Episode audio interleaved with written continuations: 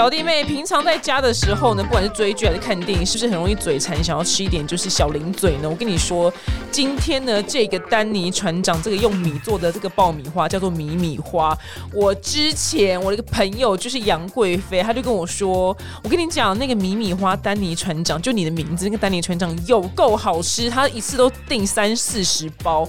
我说爆米花是能怎样？因为市面上爆米花我也吃过，就是蛮多种的，不就是那样吗？我一定，我先订五包而已。我一吃惊为天人，我马上下定二十包。我是说真的，真的，真是非常的刷脆，有够好吃的。它非常的特别哦，是百分之百在地米来制作，跟传统用玉米爆的爆米花比起来呢，它没有那个玉米里面那一层壳，所以它完全不会卡牙缝。然后再来呢，它真的有那个台湾米的那个香味。另外呢，它使用的是健康的椰子油，它不是用油炸的。然后它是气爆低温的烘烤方式制作，所以它的口感真的超级酥脆，很扎实。我个人觉得丹尼船长的米米花比一般爆米花好吃的地方在于，就是这个米米花整个真的非常的酥脆，而且不会有硬卡卡的地方。很刷脆，很多爆米花都是你一整袋里面会那种爆米完整的，就吃起来就超美送的。但是米米花的每一颗都爆的非常的完整，真的无敌刷嘴，很危险，你很快就会吃完一包，非常适合追剧嘴馋的你。那最热销的手炒盐味焦糖呢，还荣获就是 A A 无添加认证，就是它成分呢只有五个手指头就数得完，就是健康比较没有负担。还有很多不同的口味啦，像是牛奶糖啊、咖咖啡、玉米浓汤、黑糖珍珠撞。奶等等，味道呢都不是那种死甜的，都是那种很清甜的方式去调味。我个人最爱吃的是焦糖口味，还有一个听起来很难吃，但是也是惊为天人的口味是日式酱油。我听起来就想说，怎么会吃酱油口味？我跟你讲，真的。有够好吃，酱油的那个咸味也恰到好处。那我妈是不太挑了，她就什么口味都喜欢，而且她非常非常容易就吃完一整包。表弟妹，你们听到这边是不是已经流口水了？我个人真的非常的贪吃，我说好吃的东西就真的是很好吃，可以赶快手刀下定这个健康又好吃的米米花，让你就是呢舒舒服服的在家里面呢一边追剧一边享受这个顶级的爆米花，不会呢再被那种。牙缝卡住啊，或是那种硬硬没有爆红的爆米花，就影响我们看剧或看电视的心情。现在呢，输入折扣码 DNY，不限金额，不限次数，折五十元哦。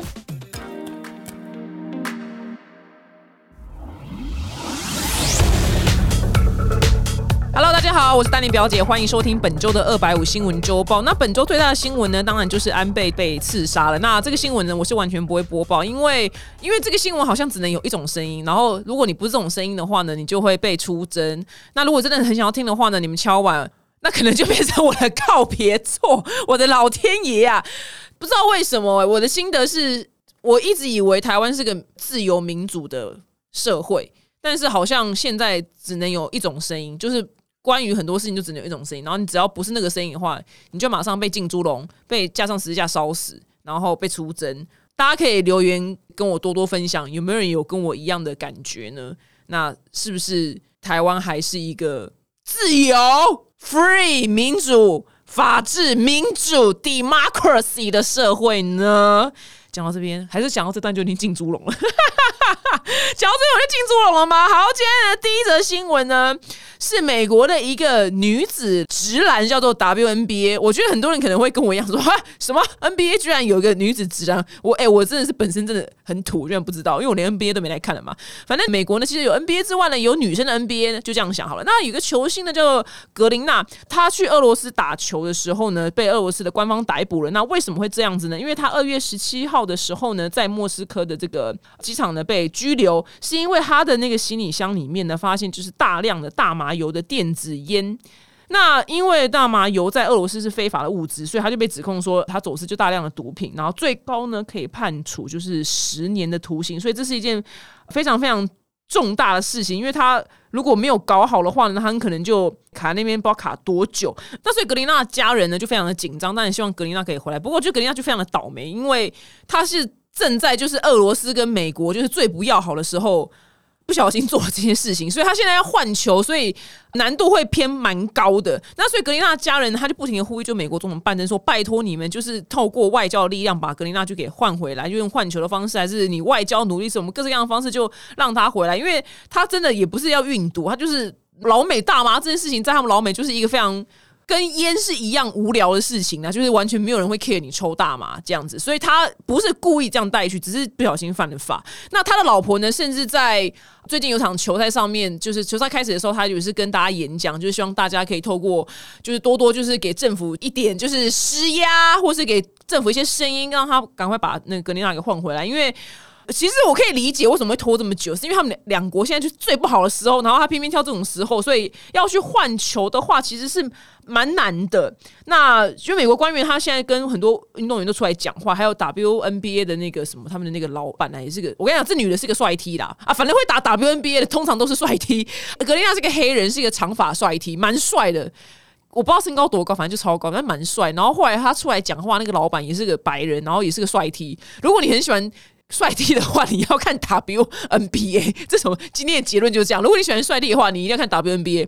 那他们就是一直跟政府呼吁说什么？这他是被错误拘留的，然后应该让他想办法让让他回到美国。那其实后来在这个新闻的时候，其实才知道说，哎，为什么就是美国球员会去俄罗斯打球？其实我会觉得蛮有趣，是因为其实 NBA 是大家全球都在看嘛，所以 NBA 的球星都连我没来看，就说詹皇就是超级无敌有钱，咖喱他们那些人年薪都超级无敌高。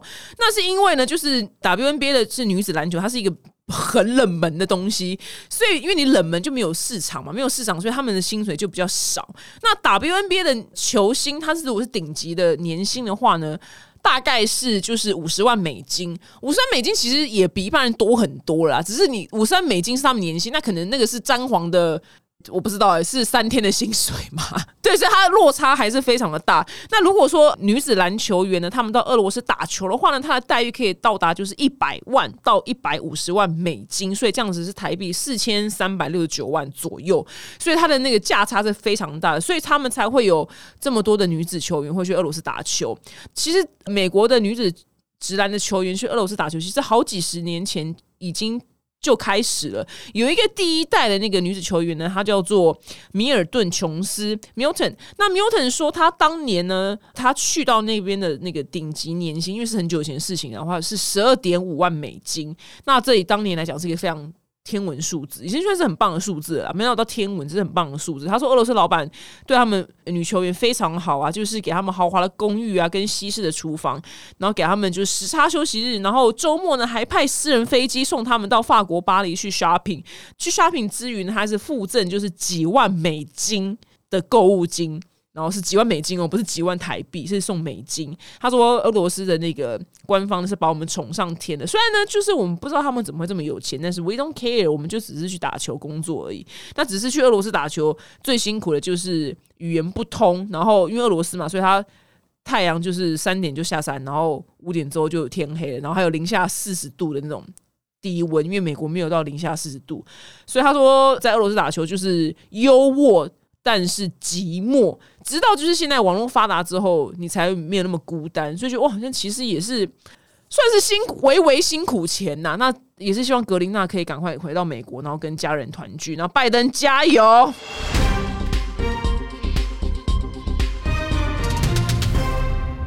那现在的新闻呢？是美国德州有一名孕妇呢，她两周前就是她就自己开车，然后到了就是达拉斯，然后他们高速公路其实都有一个叫高承载的车套，那就是她被临检的，然后临检的警察说：“哎，你车子里面只有一个人，我要开你罚单。”她说呢，她自己已经怀孕就是三十四周了，那。三四周已经很大了，所以我肚子里面宝宝呢，应该算是第二个人类。那美国的这个高承载这个规定，就是要至少两个人才能行驶在这个叫做 H O V 高承载的车道。这个孕妇呢，她会这样讲的，其实是她就是故意在呛，因为他们美国最近不是通过那个法律，就是不能堕胎。那其实之前报过这新闻说，是最高法院就是 Supreme Court 说，就是他们不再保障就是妇女的堕胎权了。所以，因为他们每个州有自己的那个法院嘛，那是 Supreme Court。是最高法院，那最高法院就大老板，大老板说了之后，然后下面的喽啰就会开始跟进，就是所以很多州已经开始是。完全有些州是甚至是完全禁止，就是堕胎。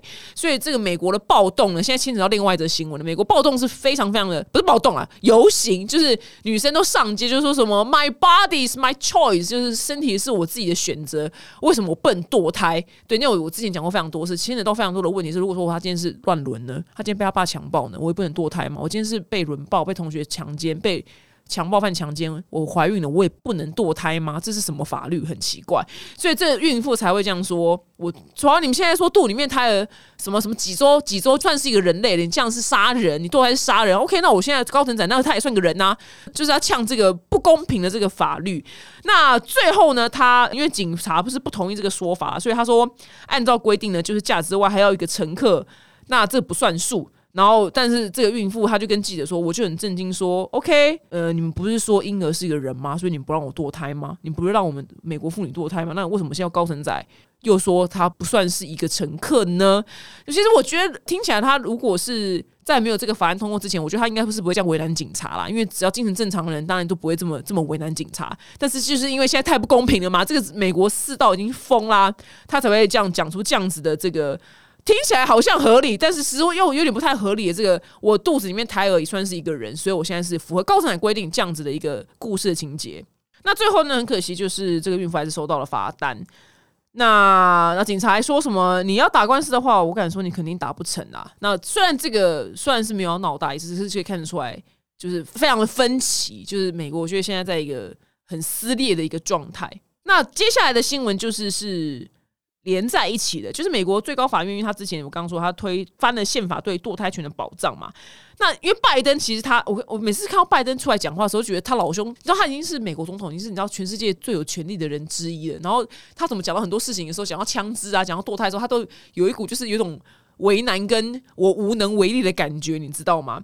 那拜登政府呢就出招了，他就是周一的时候，七月十一号的时候呢，他引用了一个叫做紧急医疗和分娩法。那意思是说，如果这个妈妈她就医的时候，她如果她生命处于危险之中的话呢，那医院呢跟医师就是必须就是提供堕胎的服务。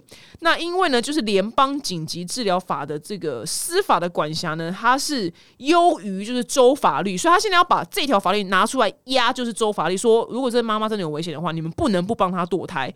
那刚刚他说的那个紧急的医疗状况呢，大概有哪些呢？譬如说是子宫外孕啊，或是异位妊娠啊，或是流产并发症，或是紧急高血压疾病等等，这些呢，他们呢都是拿这条法律呢就可以去州法律，就是更重要，就是你现在就是必须为这个孕妇呢提供就是堕胎这样子的医疗服务。那不管有任何法律上的冲突呢？或者州的规定呢都不管，因为这条搬出来的话呢，你就是得做。呃，我觉得他们他的这方面的精神还蛮正常的，就是他是站在妇女拥有自己就是堕胎权利的这一块，我觉得他精神蛮正常的。所以我对他的评价就是有稍微，虽然现在评价超级惨无敌惨，那对我对他就说，哦，你稍微这这怕精神蛮正常，就是微微加分这样子。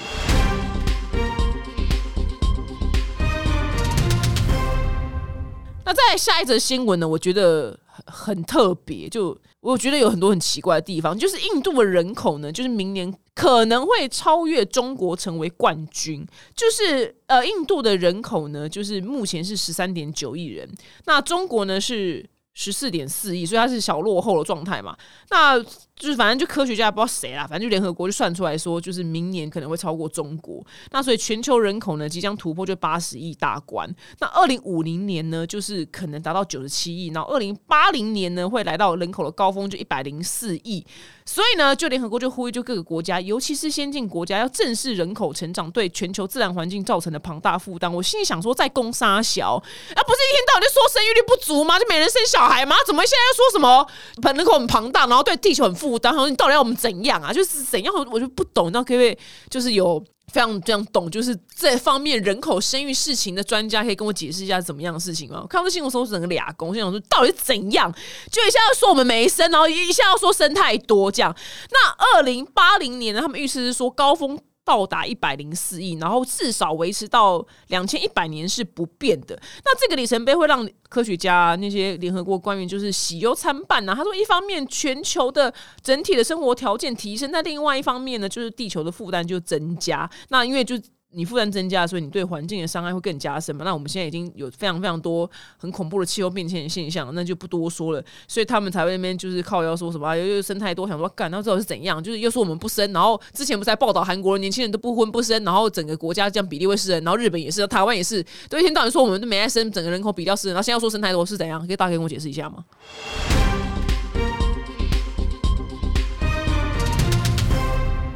那再下一则新闻呢？我觉得跟我息息相关，我觉得很有趣。就是呢，挪威呢曾经在二零二一年的时候呢，通过一个法律叫做市场行销法，它要求厂商呢，网红你在 Instagram、Facebook、TikTok、Snapchat 等社群软体上面呢，传就是具有商业行为的照片的时候，必须是叶配照啦。那你必须标示过有没有经过修图，有没有用过滤镜。那近期呢，德国也有官员说要呼吁就定定类似的法规。那其实它的目的呢，是为了要避免民众被就是广告上的理想身体给误导。那德国呢，现在有十六周的法官是希望就是他们的联邦政府能够立法。那就是如果你有你有用 app 啊滤镜啊，你修了一点点，推了一点点啊，你就是要在你的照片里面讲说你做了哪些调整。我推了我右边的脸。我推了哪边什么？就是这真的好严格哦！我有个朋友，他我也是每次看到 IG 都觉得，这个这个连我会微微用 App 的人，我真的修的不多，我五官不太修，就是修一下肤色什么色调，我不太动我的五官跟身体的。但我那个朋友是那个瘦的那个程度，你知道瘦的程度是从零到一百，他真的看到一百，他本人跟照片大概差了有二十公斤。我每次看到他的 IG，我都觉得。我真的觉得你有犯法，你懂吗？我说你真的有犯法。我想说，他本人脸真的是一颗篮球，但是他他把那个 app 真的是我我我跟你讲，我说篮球是真的，我没有在诋毁他或是看不起他，是我只在形容一个事实，因为他是一个。很肉的女生，她就闪电侠，对，她就闪电侠，完全一模一样。然后她把自己修成瓜子脸，我想我没看到，我想说你真的有点诈骗，你知道吗？所以我看到这新闻的时候，马上想到她，我想说，哎，你要是你在德国或者你在挪威的话，你真的被罚到一屁股钱，你真的超级大诈骗。那我个人是我的五官就不我不喜欢动，因为我不喜欢在路上被认出来的时候，人家说，呃，表姐怎么跟照片长得不太一样，或是你本人怎么比照照片胖这么多？我不要，因为我目前听到就是我今天才录音的时候才在。电梯遇到一个表妹，然后表妹说：“哇，你本人怎么那么瘦？”我就说：“对，到底镜头把我们拍多肥啊？这到底是怎样？再把全世界镜头给砸烂？到底是谁发明镜头把我们拍这么肥？然后每次每个人看到我就说：你本人怎么这么瘦？我就说：到底荧幕上有多肥？真的很难过。不管是平面照或者是动态的，都会把我们拍的很胖。难怪女明星每个都瘦的跟风一样。然后那些明星就是真的必须瘦的跟风一样。然后有些女明星在照片或者在影片里面都已经那么瘦，他本人真的。”我不知道，也不知道他瘦去哪里。他他可以穿越门缝，我觉得好了。那为什么挪威挪威会？制定这么奇特的法律，是因为越来越多就青年跟少女呢，就是因为社群软体上面它承受非常大压力啊，所以厌食症居然就成为就青少女死亡的第三大原因。所以他就希望这样子的修图管制，让民众不要再追求就是不切实际的美感，降低就是对社群软体的这个心理负担跟这个负面的负担呐。那除了挪威之外呢，英国跟法国呢也有类似的法律规定。我不知道台湾未来会不会有，如果会有的话，第一个我那个朋友他真的就他真的就是第一个犯。法的人，他真的修太多了，然后很多网红，我不方便说啦，但也是有犯法的嫌疑。我 我先说，我个人真的还好，每次我的摄影师把我皮肤修的好，我就说你不要修那么好，好不好？我说你给我留点皮肤的纹理跟毛孔啊！我说你修这么好，我真的看着不舒服。哎，希望大家对于社群软体的这个各种焦虑呢。可以寻求各个健康的管道，然后降低一点点啊！我也是很努力才降低，就是因为我不符合台湾主流市场完美的那个甘蔗瘦，或是韩国的甘蔗瘦，我就是所谓的英文叫 curvy，就是我是有曲线的女人。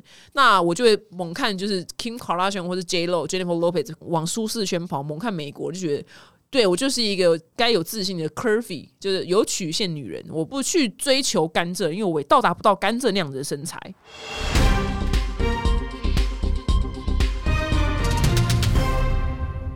下一则新闻呢，我很少播报这种新闻，因为它它很科学，但我觉得这个新闻很有趣，所以跟大家分享一下。就美国总统拜登呢，在呃十一号的时候呢，在白宫的这个简报会上面呢，公开一张就是由美国国家航空啊，就 NASA 讲那么多对，反正就 NASA 呢斥资就九十亿美元打造了一个望远镜，叫做韦伯太空望远镜。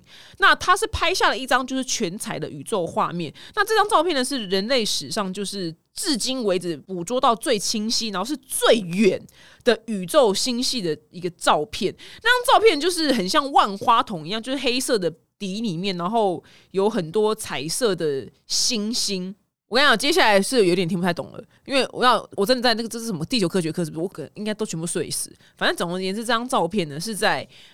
一百三十亿年前发出。这些光是在一百三十亿年前发出，然后到现在呢，才被这个韦伯望远镜给拍摄下来。大家听得懂吗？你们地球科学课的时候是不是睡着了？这个光不是现在的光，这个光不是 right now 二零二二年的光，这个光是二零二二年前一百三十亿年的光，然后它就是一路射就是所谓的光年吧，应该是这样吧。其实我也不是很懂，反正这个一百三十亿年前发出光，然后到现在哦，所以是一百三十亿亿年后才被我们现在相机给拍到。大家听还听得懂哦？还在我们这艘船上，科学的这船上。那大霹雳呢？就是一直科学家一直在讲说，就宇宙的起源呢，大霹雳是在一百三十八亿年前发生。也就是说的，这张照片里面星系呢，其实最已经几乎要回溯到就是宇宙的起点了。所以是人类对宇宙就是目前取得一个最古老的记录。所以连就是拜登才会在白宫的简报会上面特地拿出来这张照片。那这张照片拍到是一个叫飞鱼座中的一个星系团，叫做。SMAX 零七二三这样子，就是一个很奇怪的数字啊。那它实际呢，离地球的距离呢，大约是四十六亿光年。但是因为呢，它的质量非常的庞大，然后引力啊，就是。我想就是一些电影里面，你知道，我现在看接接下来就你看看听得出来，我这个知识有多么的贫乏。我们大家一起来贫乏一下，我们就想办法理解这个新闻在说什么。反正就是引力学的光的就路径很扭曲，所以更遥远的物体呢的什么光放大，所以呢如透镜一般的让。韦伯望远镜呢，捕捉到就是一百三十亿年前这个更遥远的星系所散发出来的光芒。这种状况呢，叫做重力透镜效应。完全不知道我自己在播报什么，谢谢大家。反正就大概是这样子啊，你们就大概知道有这件事发生就好。因为想说，哦，好像虽然这件事情好像离我们很遥远，但是我想说，我觉得它太有趣了，就拿出跟大家分享一下。如果去一个饭局，可能跟大家聊天聊到的时候，你还可能还可以稍微聊一下，说，哦，我知道，我知道，最近拍到一个。一百三十亿年前，你知道散发出来那个那张照片，屌屌的，然后还可以好像自己就自己知道一些事情。那我跟大家就小小科普一下，这个韦伯呢是一个人呢，叫做 James Weber，就是詹姆斯韦伯。然后他是 NASA 的第二任局长啊，所以才会用他的名字就命名。那这个望远镜呢，就是非常非常的贵，就是我刚刚说的，就是九十亿美不是台币，而是美金，然后才有办法拍到这样子的照片。这些事情都离我们好远哦，真的是这些人都天才耶。对啊，每次我每次讲说什么谁是天才，他可以去 NASA 上班，真的是讲都没有错，因为 NASA 人都是天才，好不可思议，好难懂哦。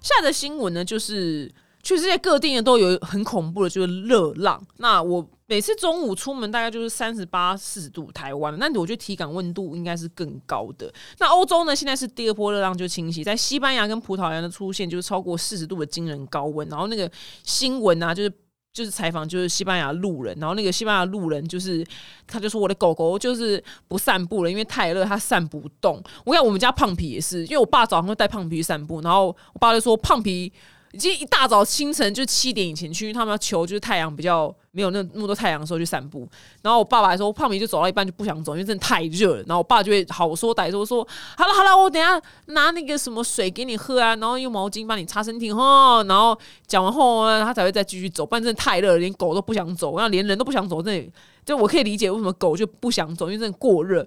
那除了就是欧洲热浪之外呢，其实美国也没有好去哪里。美国呢，就是优胜美地国家公园呢，它就爆发了野火，那它一口气就是蔓延到就是五千株的千年。红杉目前是还在调查，说这个起火的原因到底是天气干燥呢，还是高温？其实不是一样吗？不知道为什么。那所以现在呃，优胜美丽国家公园的消防员呢，就不停的就保护这些就是有千年历史的这些红山。那因为它是世界上最古老的红山嘛，所以它就如果被烧掉的话太可惜了。所以他们现在目前就想办法来拯救。那我之前好像有提过，就是有一部电影在 Netflix 上面，我觉得非常好看，叫做《无路可退》。就是因为我们台湾没有这种，好像没有啊，就是野火消防队。就是建筑物去建筑物里面抢救的消防队，跟森林里面的野火消防队是完全不一样的事情。就是他们所受的训练是知识是完全不一样的。那无路可退这部电影，我觉得非常非常好看。他们就是说结结局是蛮可怜的，可是他完整的解释就是美国的这个野火消防员他们在做什么事情，然后真的是非常非常的危险。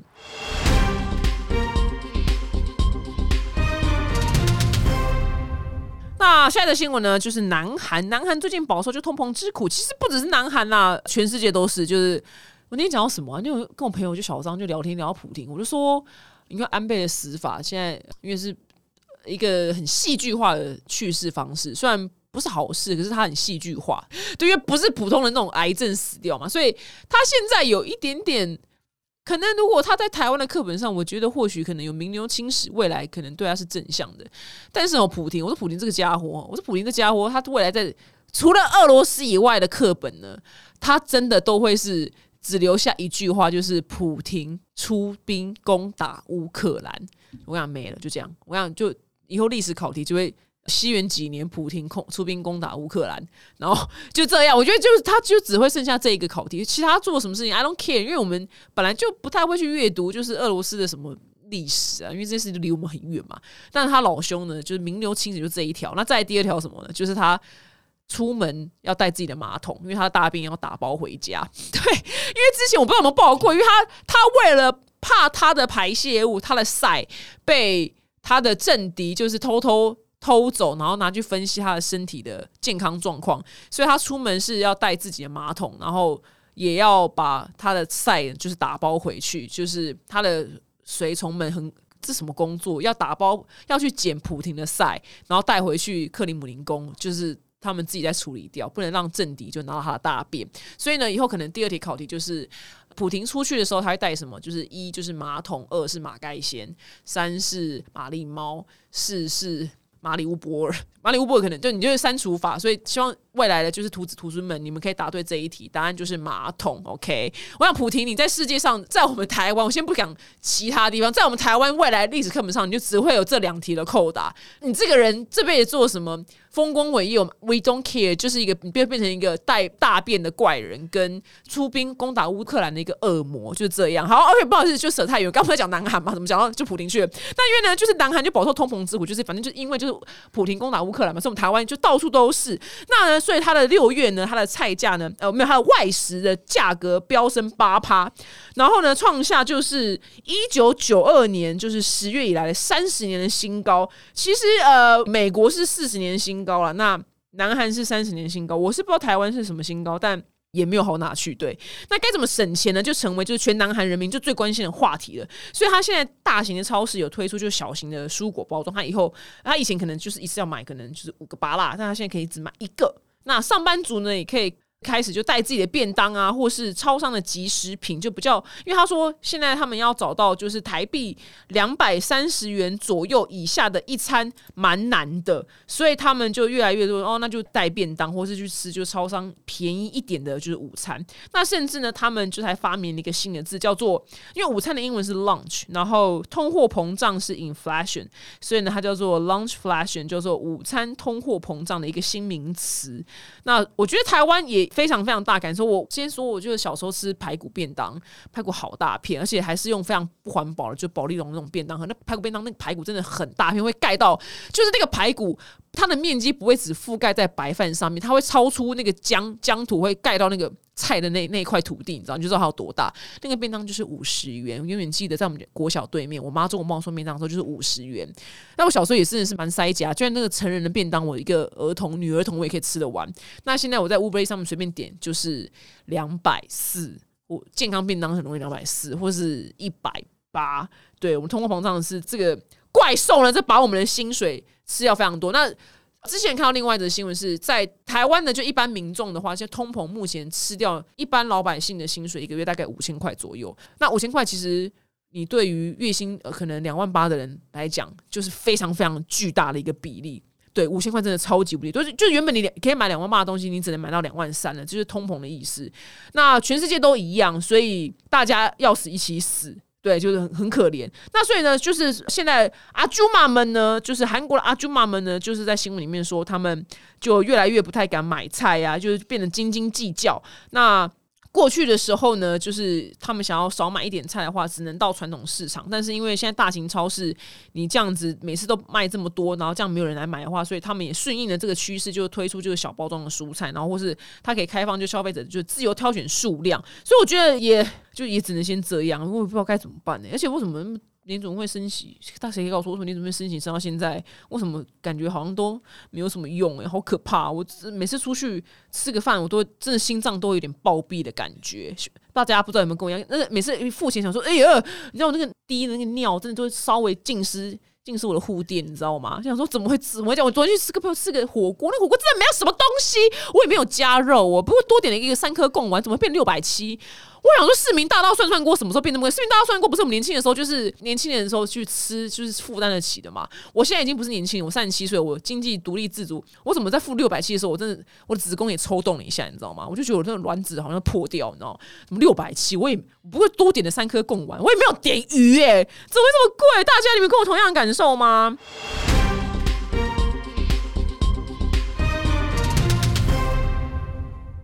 下一则新闻呢是日本人气漫画《游戏王》的作者呢叫做高桥和希，可惜我没有看《游戏王》，所以我知道他长怎样，但我没有特别看呢。他最近呢在冲绳县的这个名护市的外海呢，因为他浮潜的时候就溺水了，所以他不幸就是身亡这样子。那他的那个浮具啊都飘在外面的海上，他也是。漫画界一个非常非常德高望重的老师啦，所以很多漫画迷呢就非常的伤心。怎么办？这新闻播到这边，然后我可能就好像就差不多了。怎么办？我只跟大家就告知一下，就是老师过世，因为我真的没有看游戏王啊，我真的对不起，我真的讲不出任何游戏王的就有关于游戏王的东西。如果他讲的是，因为如果他讲的是五内直老师，就是美少女战士的话，我可能就噼里啪啦可以讲一大堆我对美少女战士的情感连接。但 I'm sorry，就是游戏王我真的没有看。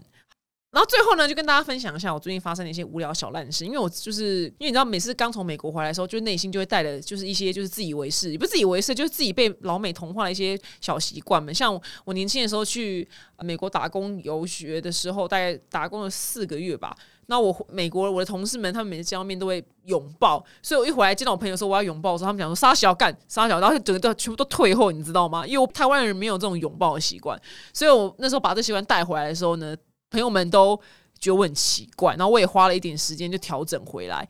这个呢，就是说我之前有提过，就是美国人到底有多爱抬杠的习惯，就是美国人真的非常热爱跟路人抬杠，就是都帮把你当就生死之交那样子聊，就随便什么地方都能聊，对，就是都要跟你聊。那我这个习惯不小心被我带回台湾了，果不其然，你知道吗？就是用错地方。像那天，因为我就是去快艇冲浪，那快艇冲浪的时候，因为我认识教练嘛，所以跟教练讲话是。是正常的，然后因为我快艇冲浪地方呢，出没人都是都是一些贵妇们，你知道？如果女生就是贵妇啊，我不是，我是我是里面最穷的。反正总而言之就是贵妇，然后贵妇就带带她两个儿子，就儿子都成年了，然后那个贵妇能去快艇冲浪的妈妈都是超级大贵妇，因为这个运动呢本身就是不是很便宜。然后总而言之，他就带了一只很名贵的狗，不是名贵狗，就是叫什么比熊犬，然后那比熊犬就超级无敌可爱的，就超级可爱。通常呢，我其实不太会跟就是路人聊天，因为我知道这是美国人习惯，但台湾人好像不是。然后后来我就忍不住了，我就跟那个贵妇说，那个贵妇就可能在原本在跟教练们讲话，说：“哎，你妈带我儿子就是学一个什么新的啊什么之类。”那个那个，你帮他看一下那个课程好不好？然后就是那狗那边跑来跑去啊，然后我就忍不住经过他的时候，我就跟他说：“你的狗真的好可爱哦！”这这个坏习惯从美国带回来，不该这样做。那个贵妇就给我一个就是非常非常勉强，然后又有礼貌，然后。抽动嘴角的微笑，我心想说：“干，我干嘛多嘴啊？他狗可爱，就是关我屁事！我干嘛跟他讲？我干嘛跟他聊天呢？”就贵妇就是非常为难的，就对我就露出了一个就是非常尴尬的微笑。就哦，就赶快就闪开，就 OK fine。我这辈子呢，再也不要再跟台湾任何路人就是聊天了。就只不过夸奖你的狗，你就露出一个这么尴尬、这么为难微笑，好像是我要抢你儿子，是不是？还怎样啊？我说啊，好，所以呢，我就是再也不要把这个就是跟美国路人聊天的坏习惯带回台湾。好，谢谢大家，我们下周见喽，拜拜。Bye.